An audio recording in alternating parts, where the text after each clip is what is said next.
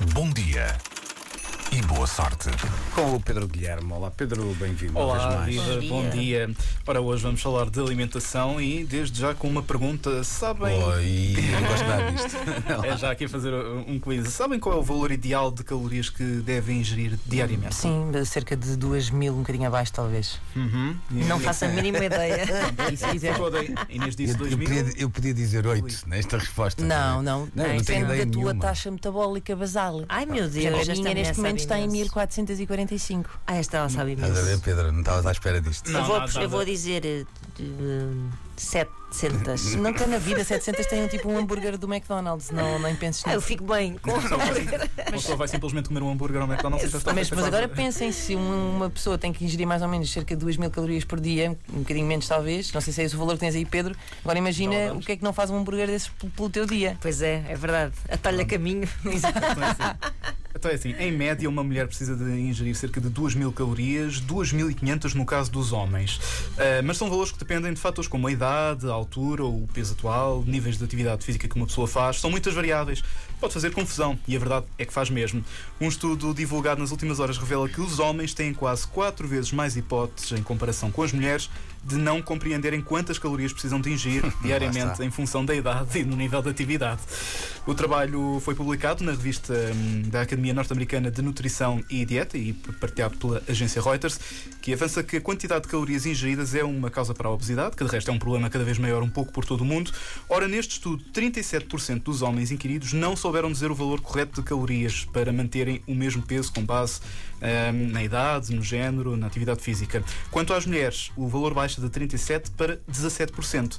Um, os cerca de 6 mil participantes tinham uma lista com intervalos de calorias e tinham de preencher qual era o valor que hum, julgavam ser o ideal. O primeiro valor ia das 500 às 1000 calorias e o último acima das 3000.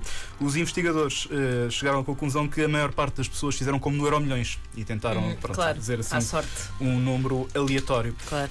Outra conclusão que também hum, perceberam os investigadores é que há diferenças em relação à- às etnias, à forma como as pessoas hum, percebem hum, as, as calorias que devem ser hum, ingeridas com base nas etnias, porque 30% do- dos inquiridos hum, caucasianos e 56% dos afro-americanos e hispânicos não sabiam ah, quais os valores ideais de calorias que deviam ingerir, em comparação com 33% de hum, mulheres afro-americanas, 10% de mulheres caucasianas e 42% de mulheres hispânicas. Portanto, há diferenças também hum, nos, nos níveis de raça e também o estudo conclui que há também diferenças na forma como as pessoas percebem, com base no, no nível de formação. Portanto, no fundo, isto resume-se, a- são muitas variáveis e depende também de- do acompanhamento que uma pessoa faz. Portanto, já sabem, 2 mil para as mulheres, 2.500 para os homens. E fica Ah, assim, acho que resumido há desta maneira. Não quero saber, não é?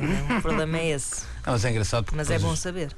ah, a Inês estava a dar um exemplo ah, que se calhar é, o- é dos mais ah, óbvios, no sentido de não Ter haverá nem- noção de. Não, não, a, a história da- do hambúrguer, não é? Uhum. Mas depois eh, nós vemos aquelas hum, eh, notícias, ou sim, são notícias, não é? Que nos explicam que coisas que nós achamos que são muito mais calóricas que outras, É verdade. afinal não são. Por isso é, É que é um baralho.